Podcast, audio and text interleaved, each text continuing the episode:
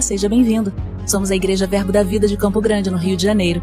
E você ouvirá agora uma mensagem da Palavra de Deus. Desde que ela transforme a sua vida.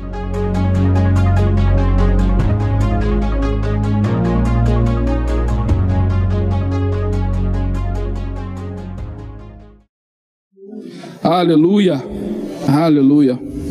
Nós sabemos que você já deve ter percebido, se você está atento aos avisos aí da sua igreja, que nesse mês de maio nós vamos falar sobre um tema muito importante, importantíssimo, que é família. Aleluia. E é de, coube a mim falar sobre família na presença de um professor do Rema, de um especialista em família cristã. Você sabe que o nosso pastor tem uma aula maravilhosa de família cristã, né? Aliás, melhor matéria do Rema, só perde para escatologia. Mas vamos lá. Eu queria falar com você um pouco, sabe? É, quando a gente pensa em família, quando a gente fala de família, a gente tem que ter em mente uma coisa muito interessante. Por exemplo, quando você fala de igreja, você tem na sua cabeça? A igreja foi algo instituído por Deus, não é verdade? Você considera algo sagrado.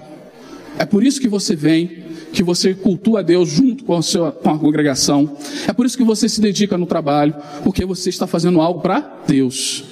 Você considera a igreja algo poderoso, algo maravilhoso, instituído por Deus. E isso faz com que você dê a sua atenção, dê o seu, é, é, a, a, coloque a, sua disposição para agir em favor da igreja ou dentro dela e participar dela. Mas que deixa eu te falar uma coisa: família é tão sagrado quanto. Nós precisamos ter em mente que a família também foi instituída por Deus. A sua família é algo sagrado. A sua família é algo que Deus criou. Embora o mundo possa dizer, não, a família é uma construção social. Não, a família não é uma construção social. Talvez a roupa que você use, ela é uma construção social. Porque a roupa que você usa pode ser diferente da roupa de uma tribo africana. Existem coisas que são construções sociais. E aí a gente deixa para os sociólogos, para os antropólogos. Mas eu quero te dizer que a família é algo instituído por Deus, algo criado por Deus, e você deve dar a mesma é, é, noção de sagrado, de algo poderoso que você dá para a igreja. Amém. Aleluia. Glória a Deus. Amém? E é sobre isso que eu quero falar hoje. Hoje o tema é Deus criou a família. Pessoal que me pergunta no final do culto qual é o tema, já está aí, gente. Deus criou a família. Cadê o pessoal? Está aí. Amém? Abra comigo sua Bíblia. Se a gente falar que Deus criou a família, a gente tem que ir lá para o Gênesis, não é verdade? Gênesis capítulo 2. Aleluia. Gênesis 2. Eu tenho que lembrar que eu não sou cantor. Aí eu fico cantando, depois a voz começa. Marcela está comigo. Você entendeu que agora eu só pego o microfone de mão? Porque aqui não tem jeito, você está cantando, está lá. Você achou Gênesis 2? Versículo 18. Aleluia. Glória a Deus. Disse mais o Senhor Deus: Não é bom que o homem esteja só. Far-lhe-ei uma auxiliadora que seja que lhe seja idônea. Havendo, pois, o Senhor formado da terra todos os animais do campo, todas as aves do céu, trouxe-os para o homem, para ver como este lhe chamaria. E o nome que o homem desse a todos os seres viventes, esse seria o nome deles. Deu o nome, o homem, deu nome ao homem a todos os animais domésticos, as aves dos céus, a todos os animais selváticos. Para o homem, todavia, não se achava uma auxiliadora que fosse idônea. Então o Senhor Deus fez cair pesado sono sobre o homem, e a este adormeceu. Tomou uma das suas costelas e fechou o lugar com carne. A costela que o Senhor Deus lhe tomara ao homem, transformou-a numa mulher e lhe a trouxe. E disse o homem: Esta é osso, afinal, osso dos meus ossos, carne da minha carne, chamar-se-á varoa, porquanto do varão foi tomada. Por isso deixará o homem seu pai e sua mãe, e se une à sua mulher, tornando-se os dois só, uma só carne. Amém. Glória a Deus. Só até aqui. Queridos, quando a gente vê a criação do Gênesis, é interessante como Deus ele chama a existência as coisas conforme é, é, é, a sua palavra. Então Deus chama a existência as árvores, os animais, Deus chama a existência todas as coisas. Mas o homem, ele parou para fazer de forma especial. Deus não podia ter falado, haja homem e houve homem. Mas Deus fez diferente. Por quê? Porque Deus soprou da sua própria vida. O corpo do homem foi formado do pó da terra, mas o o espírito humano foi soprado por Deus, a própria vida de Deus. Agora, o que é interessante é quando ele faz a mulher. E aí a gente vê, ele, ele, ele tira uma das costelas, e da costela ele cria a mulher. E aí ele une aquele casal, e aquele casal passa a ser então a primeira família que a gente conhece. Daí vem o princípio: deixará o homem, seu pai, sua mãe, Aliás, é um princípio deixar o pai e a mãe. Aleluia, glória a Deus. Vocês, irmão, pode preparar para mim Gálatas, capítulo 4, versículo 16, que eu acho que eu vou precisar hoje. Gálatas 4,16, por gentileza. Obrigado. Se puder botar no telão, me ajuda. Então, o homem, a mulher, e ele formou a primeira família. E essa primeira família, pronto. Sempre que eu falar alguma coisa, vocês lembram desse versículo. Aleluia. Glória a Deus. Precisar, irmão, deixa na agulha. Glória a Deus. E aí ele formou a primeira família. E é esse princípio, deixar a sua mulher, deixar a sua pai, sua mãe, e unir-se a sua mulher, e os dois seriam uma só. E é interessante que Adão e Eva eram carne da mesma carne, osso do mesmo osso. Mas quando a Bíblia fala do casamento, ele fala a mesma coisa para nós. Porque para Deus é considerado como a mesma coisa, uma só carne. E quando nós olhamos o motivo pelos quais Deus fez a, a, a, a, família, a gente vai entender o quão importante é isso, é entender essa união, porque a família não é só o homem e a mulher, tem também os filhos. Mas é interessante a gente ver o porquê que ele fez isso. Venha comigo agora, no versículo 18, no mesmo texto. Olha só o que, que ele diz: Não é bom que o homem esteja só. Que, que Deus então fez a mulher? Porque o homem estava só eu fui pesquisar o sentido dessa palavra só no hebraico e descobri que ela significa só, sozinho, sem ninguém. É a mesma palavra usada quando o Salmo fala, por exemplo, que Deus é o único que faz milagres, ou ele sozinho faz milagres. Ou seja, não tem um outro da mesma espécie, não tem um outro igual. E querido, deixa eu te falar, o ser humano foi criado para relacionamento. Estar só é estar sem relacionamento, é não se relacionar com ninguém, é não estar junto de ninguém. E aí, quando a gente vê, a Bíblia fala em Provérbios, no capítulo 18, versículo 1, Provérbios 18, versículo 1, que diz: Aquele que está sozinho, aquele que se isola, é, o faz por vontade, por desejo próprio e insurge-se contra a verdadeira sabedoria. Se isolar, ficar só, é como se fosse uma rebelião contra a sabedoria. Deus não deseja que você esteja só. Deus não deseja que ninguém esteja só. Estar sozinho nunca foi a vontade de Deus. Por quê? Porque família é relacionamento. Família é relacionamento. Não adianta, não tem outro jeito. É preciso ter relacionamento. E aí o que, que a gente pensa? O que é relacionamento? Porque eu posso dizer que eu tenho relacionamento com, sei lá, um sócio de uma empresa? Eu tenho relação comercial com ele. Mas o relacionamento a Bíblia diz é algo que fala sobre união de alma, união de propósitos, união de desejos. Talvez um exemplo mais, é, mais emblemático disso, assim, o mais forte que eu achei foi o de Ruth. A Bíblia fala que quando a Ruth, é, lá no livro de Ruth, Noemi, ela tinha dois filhos, e Ruth era casada com um deles. E eles viviam na terra de Moabe, porque eles tiveram que sair de Belém e ir para Moabe, porque em Moabe não tinha, em Belém estava com uma crise de, de fome, não, não havia produção de alimento suficiente. E aí eles lá em Moabe, a vida levou não só o marido, mas os dois filhos de Noemi. Então Ruth e a outra nora de Noemi, elas estavam livres. Por quê? Porque elas já eram viúvas, elas poderiam seguir a vida dela em diante. Mas Ruth vira para Noemi e fala: Eu vou para onde você vai. O seu povo será o meu povo. O meu Deus será o seu Deus. Isso é relacionamento. Porque quando eu me relaciono, aquilo que é o meu Deus, aquele que é o meu Deus é o seu Deus. Aquele que é a minha, a, o meu desejo passa a ser o seu desejo. Querido, não dá para fazer família, ser família de verdade, com cada um tendo um desejo separado, com cada um indo para um lado, com cada um indo para uma direção diferente.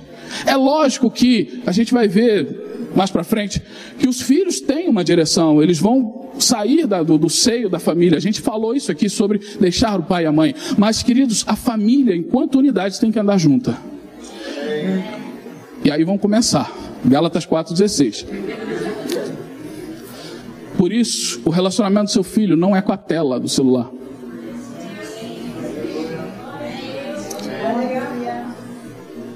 Não é com um computador que ele tem que ter relacionamento, é com você. É você que vai ensinar os princípios para eles. Estão botando. Obrigado. Aleluia. É segurança para mim. É com você, querido. E deixa eu fazer um alerta muito importante. Crianças de menos de dois anos, nada de tela de celular. Já tem estudos científicos comprovando que isso danifica o cérebro da criança. A criança tem que ter interação, tem que interagir. Eu sei, dá trabalho? Dá. Mas você deu trabalho para alguém, fique tranquilo. Você não foi o, o menino achado na selva e. Não, Tarzan. Tem que. É interação é falar, é cantar, é mostrar, é ler histórias. Isso desenvolve o cérebro da criança. Isso é científico. Eu não estou inventando isso não. Eu sei que você coloca aquela tela, né? Eu não estou aqui criticando ninguém, tá bom, irmãos? Eu não estou aqui falando, ah, você faz isso. Não, não entenda isso, por favor. É um alerta que eu estou fazendo. Não é crítica. Mas coloca essa tela porque a criança calma ela fica hipnotizada. Mas isso impede o desenvolvimento. Amém? A criança precisa ter relacionamento, precisa dar aquela golfada no seu ombro, precisa, sabe? Coisa gostosa. Maravilha. Brincar, fazer coisas, atividades que tenham interação. Relacionamento. Sabe? Há um estudo também que diz que a capacidade de falar do ser humano, ela é aprendida. Se você pegar um ser humano, se você pegar um, sei lá, um cachorro e ele viver lá, ele vai latir. Se você pegar um gato, ele vai miar, deixar ele isolado, ele vai miar. Mas se você pegar um ser humano, deixar ele isolado, ele não fala. Porque a capacidade de falar, ela é aprendida. Ela tem que falar, tem que ter interação. Isso me, isso me dá uma revelação maravilhosa. Porque se eu aprendi a falar por causa do meu pai e da minha mãe, eles aprenderam a falar por causa do pai e da mãe deles, que aprendeu a falar por causa do pai e da mãe deles. Isso vai dar lá em Adão, que aprendeu a falar com quem? Deus ensinou, eu penso assim, gente, isso é uma conjectura minha. Eu penso isso, tá? Não é uma doutrina, não estou criando uma doutrina aqui, mas é uma conjectura bem bacana. Eu penso que Deus ensinou a capacidade de falar vem de Deus. E eu e você hoje falamos porque Deus interagiu com Adão. Não é à toa que o que a gente fala é importante. Aleluia. Glória a Deus. Então toda essa interação é importante. Até porque a sua interação também vai moldar o caráter dos seus filhos. Sabia disso?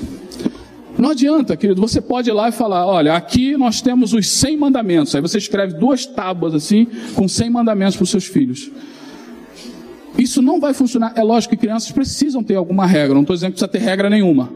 Mas precisam ter alguma regra. Mas eu estou falando que não adianta você enchê-los de regras. Eles aprendem mais com o teu exemplo. Se você quer que o seu filho não faça uma coisa, não faça você. Se você quer que ele haja de alguma maneira, haja você. Porque aquilo que você fizer, os passinhos dele vão atrás. Eu me lembro quando o meu irmão era pequeno, uma vez, o meu pai, aquele. Meu pai era um atleta de fim de semana maravilhoso, lateral esquerdo. E às vezes meu pai machucava, né, no futebol, às vezes. Aí meu pai enfaixava o joelho, ou enfaixava o braço, né. E meu irmão, pequenininho, o que, que ele queria fazer? Enfaixar também. Ficava lá com o braço enfaixado. Ai. Eles estão olhando tudo.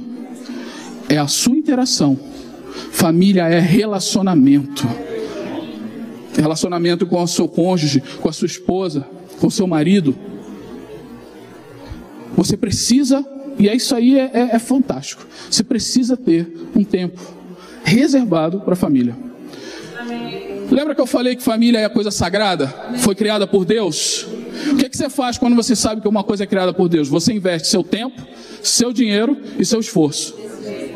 É ou não é? Você vai lá, você oferta na igreja, você vem aqui, investe tempo para aprender, para estar aqui, faz o rema, você também investe seu dinheiro em ofertas, e tudo isso é lícito, é válido. Então, querido, você pode fazer isso também na sua família. Aleluia. Revelação da noite. Por favor. Investir tempo. Se você não tem tempo para sua família, você está deixando uma coisa que é sagrada de lado. Uma coisa que Deus criou e você está dizendo isso não é importante. A gente não vai fazer isso. Amém? A gente vai ter tempo para a família. A gente vai ensinar. Tanto que eu acho engraçado que no livro do Gênesis, no Gênesis não, Êxodo, Deuteronômio, quando Deus dá a lei e Moisés, ele fala: essa lei você vai ensinar para o seu filho sentado, vai ler para ele, vai falar para ele, vai ensinar ele. Deixa eu trazer mais um estudo científico, vocês não ficam chateados comigo, não? Gálatas 4,16, hein? Você sabe como é? Hoje o papo vai ser cabeça. Você sabe como é que você percebe a realidade? Sabe? Como você percebe a realidade? Através dos sentidos. Você vê, você toca, as coisas que estão ali ao seu redor, não é? Mas você sabia que não é só através dos seus sentidos? Aí você vai falar, ah, tem também a questão espiritual. Amém, tem. Mas vamos não tocar no assunto espiritual. Vamos falar de uma questão diferente. Uma outra maneira de você perceber a realidade também é através da imaginação, do imaginário. Porque a gente tem a noção do que o que é real é real, o que é imaginário é imaginário. Mas deixa eu te falar, se você abre a porta da sua casa de manhã, abriu a porta da sua casa, tem um cachorro de frente para você com os dentes assim. O que você faz? Fecha a porta, né? É, tem gente fugindo, né? Deixar o cachorro entrar. Fecha a porta, irmão. Fecha a porta. Psicotécnico agora. Aleluia. Por que, que você foge? Aí depois você descobre que aquilo era só um boneco, muito bem feito, tem uns bonecos muito bem feitos. Mas qual é o seu primeiro instinto? Imaginar. Por quê? Porque você imagina que aquilo vai te atacar. Até você descobrir que era um gaiato que botou um boneco na sua porta, você já está longe, já está com a porta trancada, né? A sua imaginação completou o resto da informação que você não tinha. E olha, eu vou te dizer, Vou te dizer. Ela completa com dados que você tem da realidade. Por quê? Você não imagina que o cachorro vai sair voando. Não é verdade? Você não imagina que o cachorro vai falar com você: Oh, bom dia, como é que vai o senhor? Você completa com dados da realidade. O cachorro morde, ele está mostrando os dentes. Então, dá licença. Pum. O imaginário é importante. E sabe o que, que fazem as séries, os seriados de TV, as novelas e tudo mais? Eles mexem com o seu imaginário. Aleluia, glória a Deus. E quando você deixa que o seu imaginário seja afetado, veja, eu não estou pregando contra filme, contra série, nada disso não, tá, irmão? Não tem essa pregação radical, não, desliga a televisão, é isso, não sei o que, não. Não tem essa pregação. Mas eu estou falando para você tomar cuidado, porque o imaginário do seu filho está sendo moldado por esses, esses programas. E quando você molda o imaginário, como é que ele vai completar os dados da realidade que ele não tem? Com o que ele aprendeu. Então quem tem que dar esses dados para ele? Você, queridão. Você, minha irmã. É você que tem que sentar e falar da realidade. É você que tem que mostrar a vida para eles. Gálatas 4, 16. Amém? Família é relacionamento. Eu não posso ficar isolado. Agora deixa eu te falar uma coisa. Estar sozinho estar sozinho e isolado não é a mesma coisa que ser solteiro.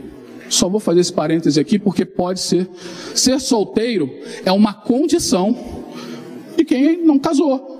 E não casou, motivo de cada um. A Bíblia fala que o solteiro cuida das coisas do Senhor. É uma decisão de cada um. A pessoa pode decidir ficar solteira. Isso não significa que ela está sozinha. A gente tem uma ideia, a, a, a gente que eu falo, né, a sociedade, está solteiro e está sozinho, não está tá solteiro e tem família, está acompanhado, tem a, a, família da fé, tem Cristo, tem o Espírito Santo. Amém? Amém? Então, a pessoa pode estar solteira por uma decisão. Agora, o crente ele não fica solteiro como o mundo fica. O crente não está solteiro para porque está na pista para o negócio. Aleluia. Eu estou pegando a unção.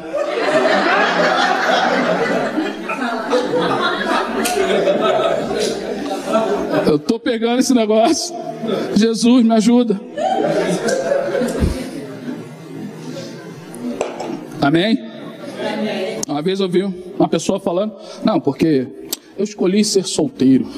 Eu falei, que bonito. Não, não com deboche. Tem um pouquinho sim. Falei, rapaz, eu, eu acho tão bonito alguém escolher o celibato. A pessoa ficou. É, querido, o sexo é para o casamento. Se você está dizendo que não quer o casamento, glória a Deus. Caramba, você abriu mão de uma coisa que eu não abriria. Dentro do casamento, tá, irmãos? Irmãos, mas ser solteiro significa que a pessoa escolheu seguir o Senhor. Ser solteiro é para andar na vontade de Deus, é para ir fazer a vontade de Deus e não, ele não vai ter o que? A obrigação, as obrigações inerentes ao casamento. Ele vai estar livre. É isso que Paulo fala. Se alguém está como eu, Paulo não era casado, ele está livre para fazer a vontade de Deus. Mas aquele que é casado vai ter que cuidar das coisas de casado. Amém? Agora, ser solteiro não é sinônimo de ser estar sozinho. Deus não gosta que alguém esteja sozinho. Deus fala contra estar sozinho. Pelo contrário, ele fala: se alguém vai fazer a vontade dele, vai ganhar ainda nessa vida pais, mães, casas. É isso que está lá na palavra de Deus. Então há uma recompensa em fazer a vontade de Deus. Agora, se você se isola, você se isola porque você não quer receber influência, porque você não quer dar ouvidos, porque você não quer é, é, é, a opinião de ninguém te controlando, que isso é insurgir-se contra a sabedoria. Ficou clara a diferença? Isso é importante, porque senão a gente cria uma, uma visão preconceituosa com uma pessoa que é solteira. E não é. Às vezes ela tomou a decisão de estar ali. Às vezes a pessoa é viúva e decide: olha, eu não vou casar de novo, vou seguir, vou fazer a vontade de Deus. Sem casar. Amém. Glória a Deus. A decisão de cada um com o Senhor. Amém? Mas família é relacionamento. Quando a gente olha para a Bíblia, falta de relacionamento traz problemas. A gente vê os filhos de Eli. Está lá em 1 Samuel. Primeiro Samuel, desculpa. Fica aqui uma explicação. Primeiro livro do profeta Samuel, do livro de Samuel. Por isso que fala primeiro. E por isso que fala primeira Coríntios, porque é a primeira carta. Isso vai mudar a sua vida hoje aqui.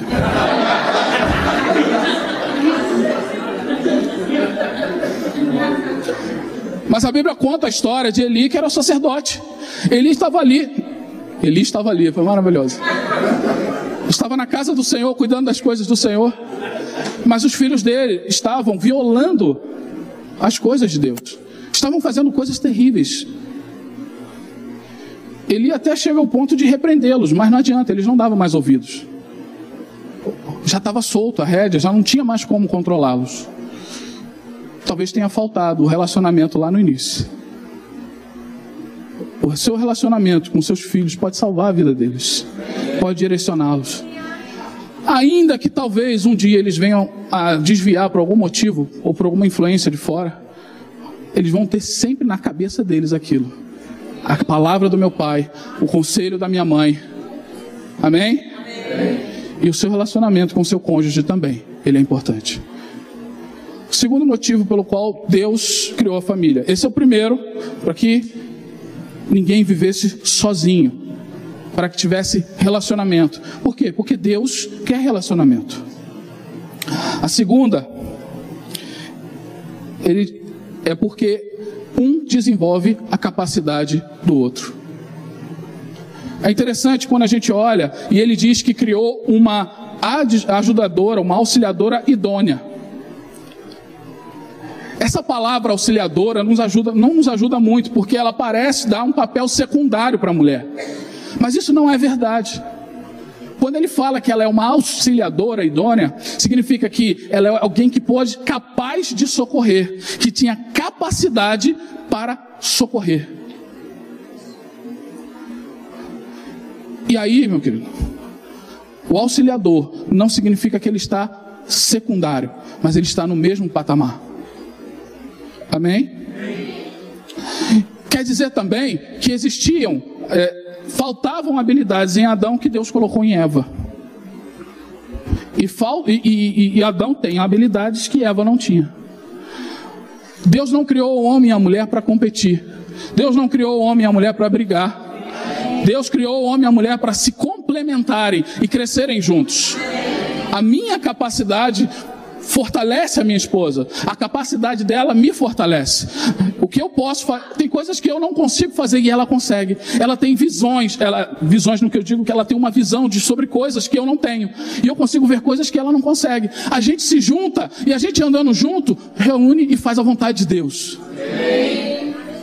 As mulheres têm umas capacidades extraordinárias. Eu já fui testemunha de uma. Quantos de vocês já procuraram uma coisa em uma gaveta? Você coloca a mão, procura. Oh, amor, tá aqui? Tá, tá aí. Não tá. O negócio não tá.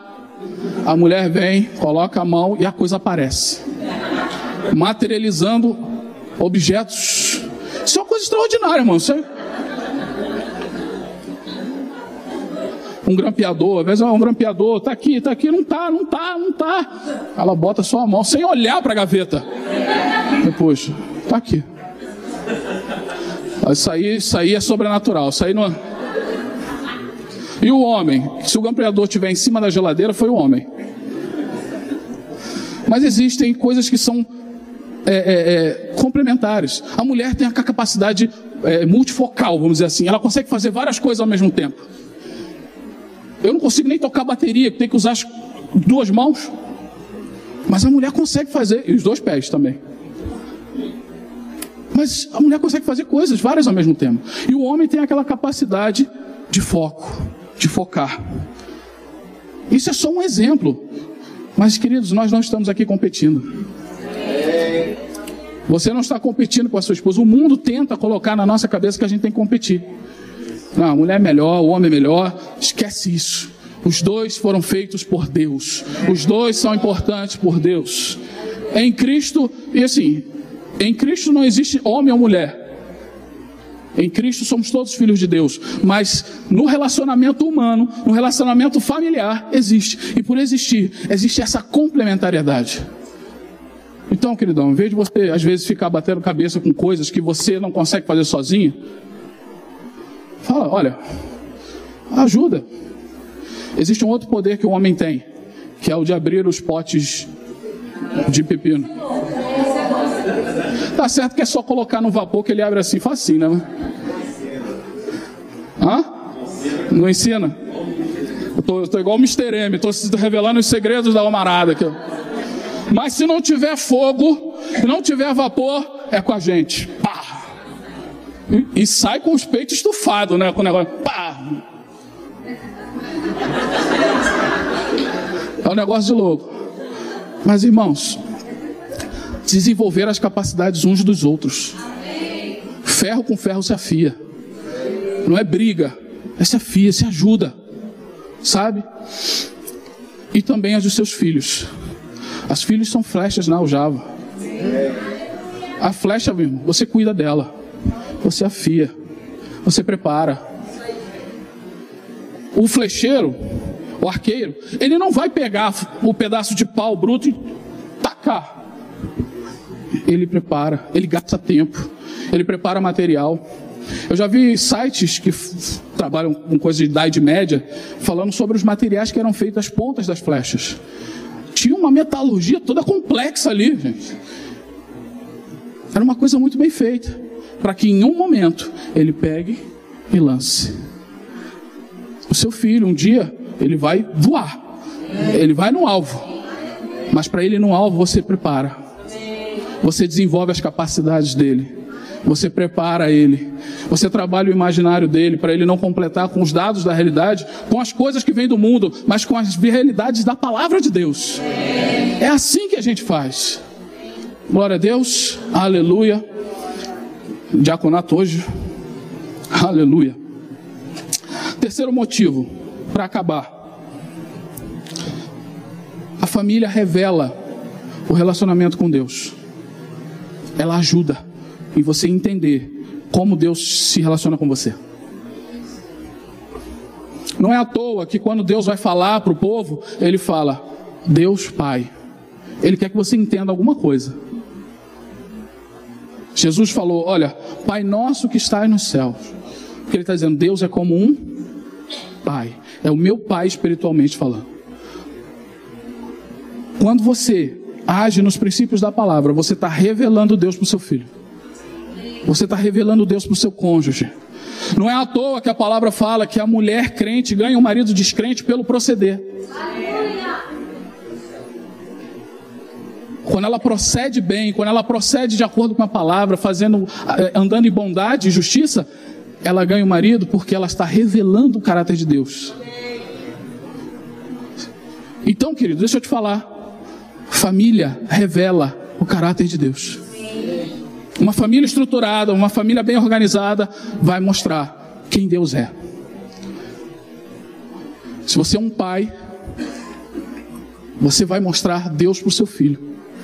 Você vai mostrar não só no ensino dos princípios da palavra, mas no seu caráter.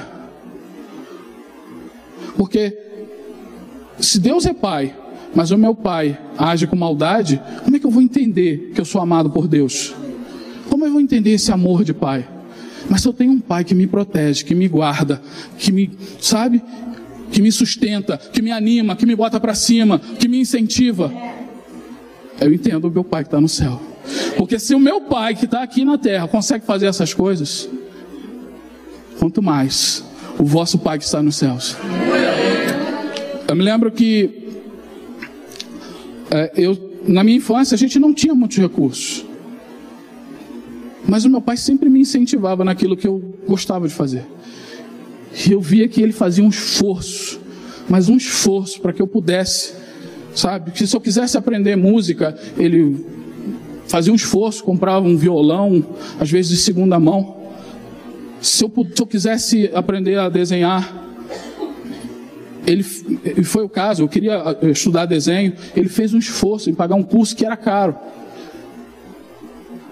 um pai que faz isso, a gente começa a entender. Se um pai terrestre faz isso, eu falo, o que fará o nosso Pai Celestial? Família é um lugar onde a revelação da glória de Deus se manifesta. Não só na relação de pai. A Bíblia também fala sobre a revelação, por exemplo, de Cristo e a igreja. O marido e a mulher. Quando eu falo, por exemplo, é, é, quando a Bíblia fala Cristo, que os maridos devem amar as esposas como Cristo amou a igreja, ele está me dando a referência todinha. Ele está me dando o plano certinho. Ele está dizendo, você não vai maltratá-la, porque Cristo não maltrata a igreja. Você não vai torná-la uma pessoa, é, se fazê-la uma pessoa se sentir mal. Você não vai abandoná-la. Você não vai desampará-la, porque Cristo não faz isso com a igreja.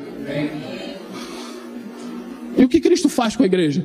Cuida, alimenta, enche de autoridade, veste bem. Olha aí, mulheres. Ao ponto de morrer por ela. Opa, a revelação de Deus está na família. Quando o marido age assim, a gente está vendo Cristo. A relação de Cristo com a igreja. Amém? Amém. Então, queridos, família é algo sagrado, importante, que Deus criou. Fique de pé, vou chamar o Ministério de Música.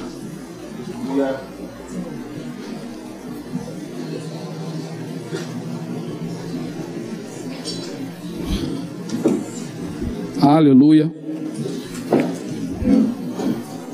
Oh, aleluia. E eu queria dizer também que a vida em família carrega a bênção do Senhor. Eu sei que há muitas pessoas que tiveram famílias desestruturadas. Eu sei que muitas pessoas não tiveram essa convivência. Mas, queridos, é, Deus compensa esse tempo perdido. Você tem a família da fé, você tem as pessoas ao seu redor e você também pode construir a sua família nos moldes, talvez daquilo que você não teve. O Senhor vai te ajudar, o Senhor vai te ungir, porque a sua família é um plano do Senhor. Amém? E há bênçãos que se manifestam na família. Há bênçãos que se manifestam na vida em família. A palavra de Deus vai dizer por exemplo, Salmo 103, versículos 17 e 18.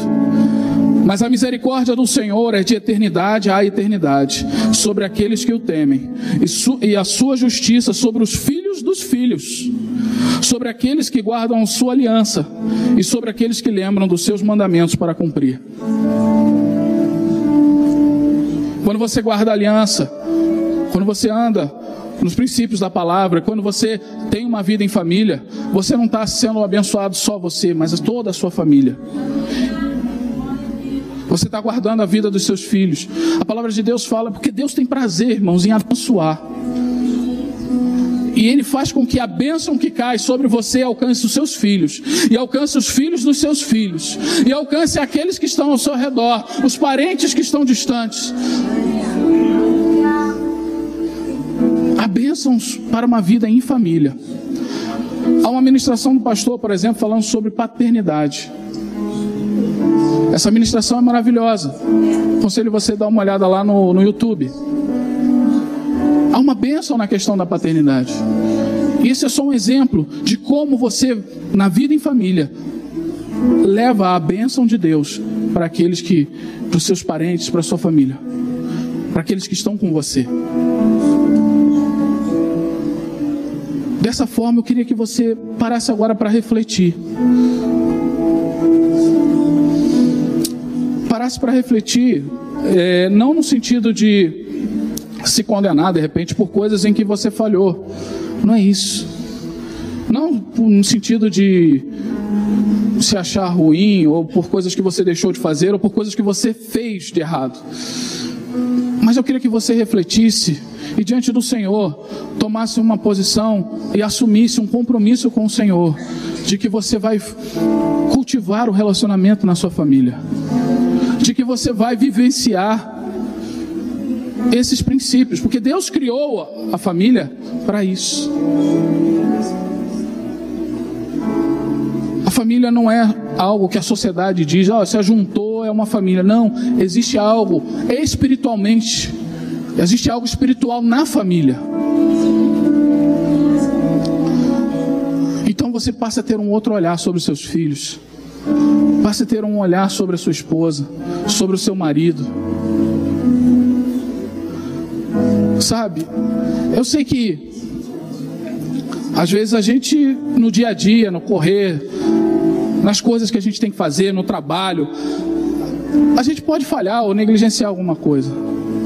Mas essa palavra, irmãos, ela é para que a gente tenha uma, um alerta, uma, uma vacina, um despertar.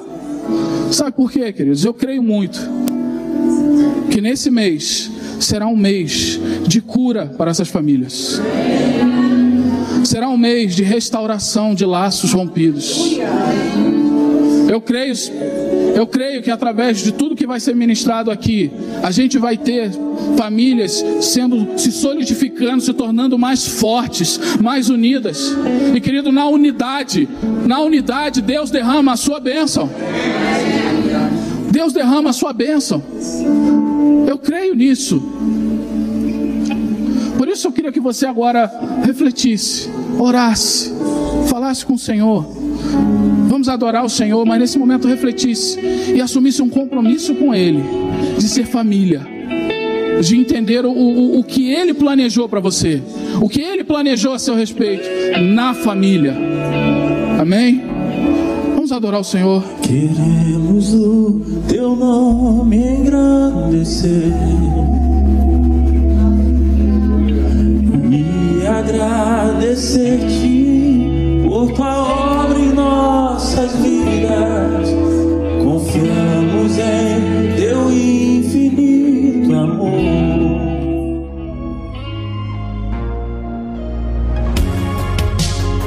Ouça outras ministrações em nosso site verbodavida.com barra Campo Grande RJ. Nos acompanhe também em nossas redes sociais, Facebook, Instagram e YouTube. Seja abençoado na prática dessa palavra.